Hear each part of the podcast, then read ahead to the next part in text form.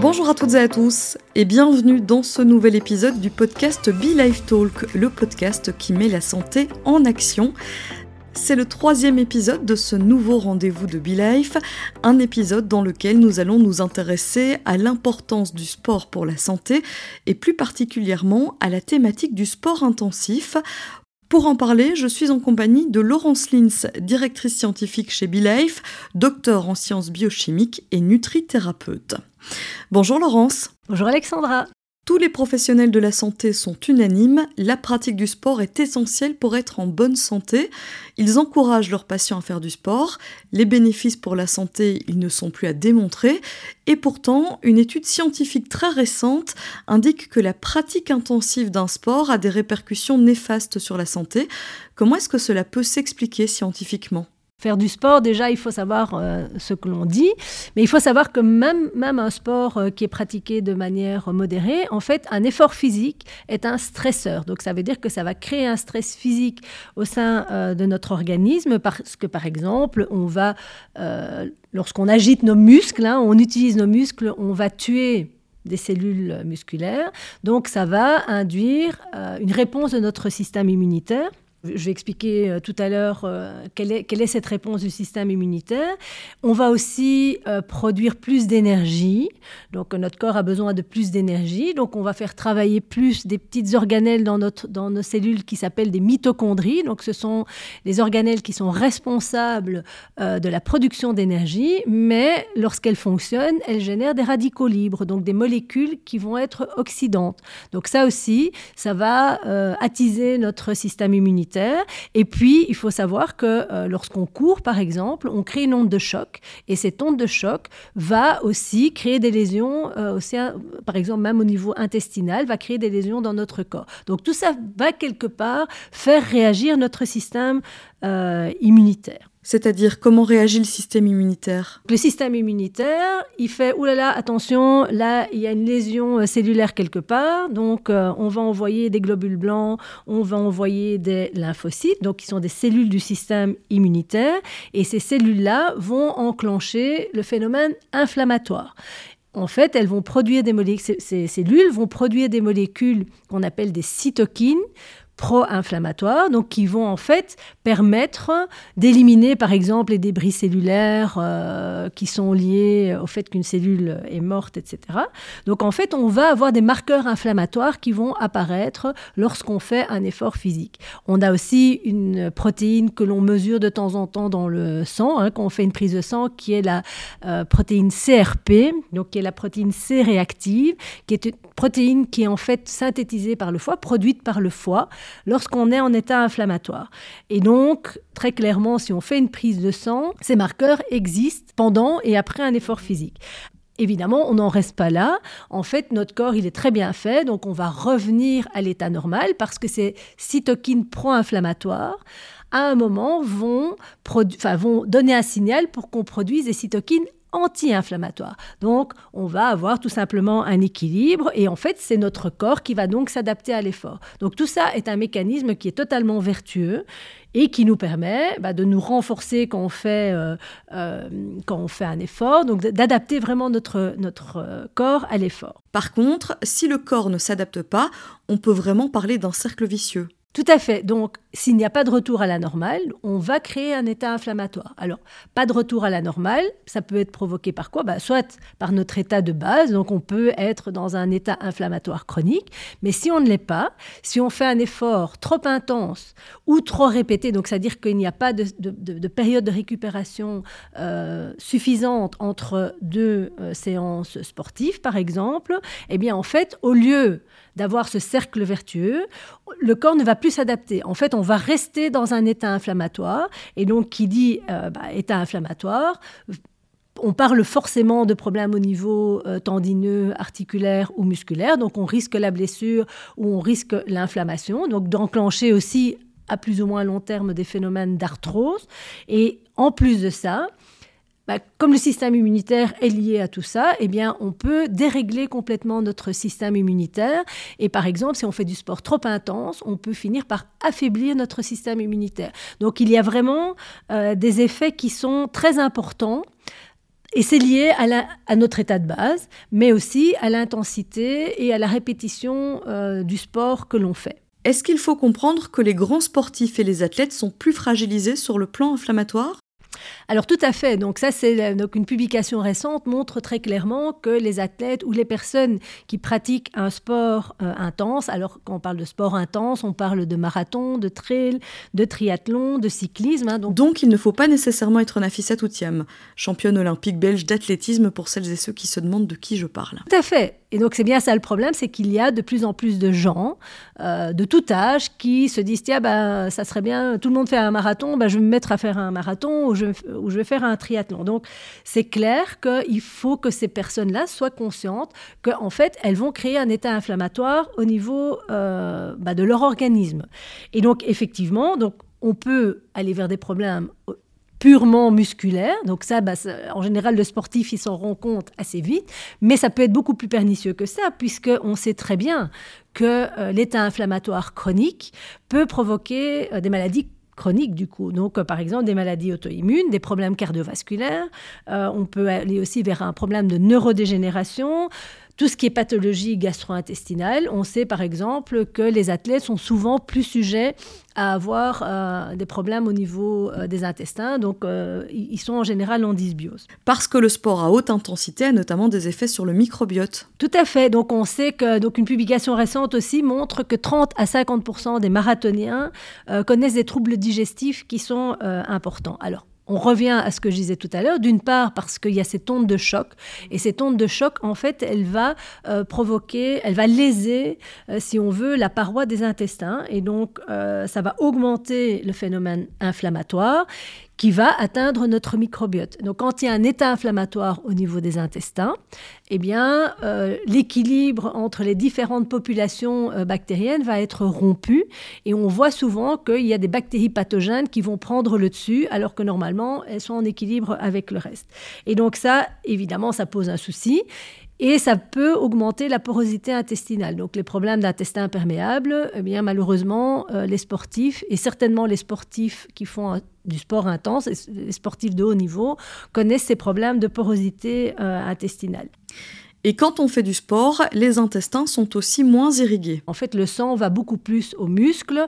Donc, en fait, il y a moins d'apport d'oxygène au niveau de notre microbiote. Donc, ça peut aussi effectivement le déséquilibrer. Et enfin, euh, lorsque on a fini l'effort, le sang revient vers les intestins de manière naturelle, mais comme on a fait un effort intense, en fait, notre sang contient beaucoup plus de déchets, beaucoup plus de toxines, beaucoup plus de radicaux libres. Et donc, on sait que lorsque le sang va revenir au niveau des intestins, eh bien, il sera plus chargé de molécules qui ont un effet, un effet oxydant ou inflammatoire. Et donc, à nouveau, ça peut euh, déséquilibrer notre microbiote. Donc, il y a effectivement un lien très clair entre une pratique intensive et euh, une dysbiose euh, potentielle, à laquelle il faut évidemment faire attention. On insiste bien sur le sport intensif. N'allez pas interpréter que vous devez arrêter votre activité sportive. Ah, tout à fait, bien sûr. Là, il est bien clair qu'ici, on est en train de regarder ce qui se passe. Alors, il y a un phénomène de base qui se passe pour tout le monde. Donc, euh, dès qu'on fait du sport, on, a ces phénomènes potentiels qui se mettent en route. Mais comme j'ai expliqué au départ, normalement, il y a un retour à la normale. Hein. donc, euh, donc, je ne suis pas en train de dire qu'il ne faut plus faire de sport. Sur le plan nutritionnel, on peut faire quelques recommandations pour les sportifs et les athlètes, justement. La seule différence, c'est que euh, on ne peut pas leur recommander ce qu'on recommanderait à la population générale, c'est-à-dire simplement un régime de type méditerranéen où on va manger plus de fruits, plus de légumes, plus de poissons gras, etc. Donc, euh, euh, ce qui est, c'est un conseil qui est valable pour la population générale. Étant donné bah, ce terrain inflammatoire qui peut facilement se mettre en place, eh bien, des conseils nutritionnels vraiment précis et spécifiques doivent être mis en place. Donc ici, je ne vais pas le faire parce que je ne suis pas euh, spécialiste de la nutrition du sport. Bah non, on ne peut pas être spécialiste en tout, hein, c'est clair. Et le conseil que vous donnez pour monsieur et madame tout le monde, c'est de consulter un professionnel de la nutrition. Un ou une nutritionniste, mais qui est vraiment euh, spécialisé dans le sport. Voilà, sur la question, et de préférence spécialisé dans le sport qu'il pratique, parce que le cyclisme, c'est pas la même chose que le marathon, c'est pas la même chose euh, que le triathlon. Donc, il y a vraiment euh, un conseil spécifique qui doit être donné, et ces conseils spécifiques, ah ben, ne seront pas les mêmes, par exemple, en période de compétition qu'en période de récupération. On doit vraiment adapter son alimentation à l'effort physique que l'on fait pour éviter que ce terrain inflammatoire ne s'installe. Donc ça, c'est vraiment, euh, vraiment très, très important. Et se tourner vers Internet n'est pas la solution car les profils métaboliques peuvent varier. Tout à fait. Donc, euh, Personnellement, je connais quelques personnes comme ça qui m'ont dit ah bah je me suis lancée dans le marathon euh, et donc et je leur ai dit bah tu vas voir un nutritionniste. Ah non, non, mais j'ai vu sur Internet qu'il fallait euh, manger euh, moins de pain, manger mes pâtes à ce moment-là, etc. Enfin, moi, ça me semble euh, très dangereux parce que, d'abord, exactement, on n'a pas tous le même profil métabolique, mais en plus de ça, les conseils qu'on va trouver sur Internet, ben, on trouve de, il y, a, vraiment à boire et à manger, donc il faut, il faut vraiment aller voir quelqu'un qui s'y connaît, quelqu'un qui est spécialisé là-dedans. Les conseils sur Internet, encore une fois, ça peut être bon pour monsieur et madame tout le monde parce qu'il n'y a pas trop de risque de dégâts, mais Là, euh, quand on fait du sport euh, de haute intensité, il y a vraiment un risque pour la santé. On va s'intéresser à un cas un peu plus précis. Il n'existe pas de solution médicamenteuse contre l'arthrose. Est-ce que dans ce cas, la pratique d'un sport est indiquée? Donc là, on a parlé beaucoup euh, de sport intensif. Il faut savoir qu'il y a énormément de publications actuellement qui indiquent que le sport pratiqué de manière régulière et de façon modérée est vraiment excellent pour la santé. Alors, c'est excellent pour la santé quand on n'a pas d'arthrose, mais si on a des risques d'arthrose ou que l'arthrose est déjà installée, eh bien, euh, le mouvement, donc le fait de faire du sport modéré, va diminuer les phénomènes inflammatoires, donc va calmer la douleur de l'arthrose, et on peut même aller vers une stabilisation, voire je ne vais pas dire une guérison, mais en tout cas vraiment pour un mieux. Donc en fait maintenant très clairement, et la plupart des kinés maintenant recommandent ça, c'est que lorsqu'on a des douleurs euh, articulaires, eh bien c'est de se remettre au mouvement. Et, j'insiste sur le fait que ça soit régulier. C'est pas aller marcher euh, euh, deux heures une fois par semaine qui est la solution. C'est plutôt de marcher 15-20 minutes, une demi-heure par jour et de le faire de manière régulière. Vraiment, c'est très très important. Et il y a aussi un impact au niveau du système nerveux. Alors tout à fait. Donc on sait que le sport, donc alors là c'est tant le sport de haut niveau que euh, le sport euh, pratiqué de façon euh, plus modérée a un impact tout à fait positif au niveau du système nerveux, puisque on sait que la pratique du sport va augmenter la sécrétion de sérotonine, donc l'hormone de la zénitude, les endorphines. Hein. donc en général les sportifs deviennent d'ailleurs accros. C'est presque comme une drogue. Hein, c'est à cause des endorphines et aussi à cause de la dopamine. La dopamine, c'est l'hormone qui va nous, donner envie de bouger, qui va nous, nous motiver, etc. Donc, bah, il y a euh, les sportifs, il y a deux, y a deux facteurs. C'est le fait qu'ils se sentent bien après l'effort et puis ça les motive complètement. Donc, ils sont drogués à la dopamine et aux endorphines. Et donc, donc de manière générale, pour monsieur et madame tout le monde qui veut entretenir sa santé, eh aller marcher a le même effet. Donc, on va vraiment avoir un effet tout à fait positif au niveau de notre système nerveux. Autre effet observé, il concerne les intestins. On va diminuer la porosité intestinale puisque en fait le fait de mieux s'oxygéner, donc là où on est dans la bonne dose au niveau oxygène, eh bien va euh, favoriser les bonnes bactéries. Et donc, si on favorise les bonnes bactéries, on va favoriser la santé intestinale et également le système immunitaire qui, qui sera plus performant. Donc, on a, euh, lorsqu'on fait du sport de manière régulière et modérée, on a un système immunitaire qui, euh, qui va vraiment être plus, plus, plus performant. Très clairement, aller vers une alimentation de type méditerranéenne est tout à fait recommandé. On peut aussi se tourner vers des super aliments. Tout à fait. Donc ces super aliments qui sont par exemple la spiruline, euh, ce sont des, euh, des super aliments qui vont permettre aux sportifs. Alors là, on est entre le sport euh, modéré, enfin voilà, l'activité physique modérée ou l'activité physique un peu plus importante. Effectivement, la spiruline est une microalgue qui est tout à fait intéressante parce qu'elle contient tous les acides aminés, par exemple. Donc elle est riche en protéines, elle est riche en antioxydants et euh, en molécules anti-inflammatoires, en vitamines, en minéraux. Donc c'est vraiment euh, un moyen de, n'être carencé en rien lorsqu'on pratique une activité physique un peu plus importante. Il y a aussi le curcuma puisque le curcuma est reconnu euh, pour son activité anti-inflammatoire et antioxydante. Donc en cas d'arthrose, par exemple, ou de douleur musculaire ou articulaire, c'est vraiment indiqué. Alors on peut en consommer dans son alimentation. Malheureusement, il faut en manger beaucoup. Les Indiens, ils y arrivent, hein, mais il faut se faire un petit golden latte. Voilà, tout à fait. Mais le matin, le midi et le soir, alors. Mais donc voilà, donc c'est clair qu'au niveau complémentation, le curcuma peut être tout à fait intéressant, surtout qu'il va aussi avoir une action au niveau de nos intestins. Donc on revient toujours à cette importance du microbiote. Donc le curcuma est un, complément euh, qui peut euh, agir vraiment euh, à, plusieurs niveaux et qui est vraiment, qui est vraiment intéressant. On peut aussi prendre de la glutamine.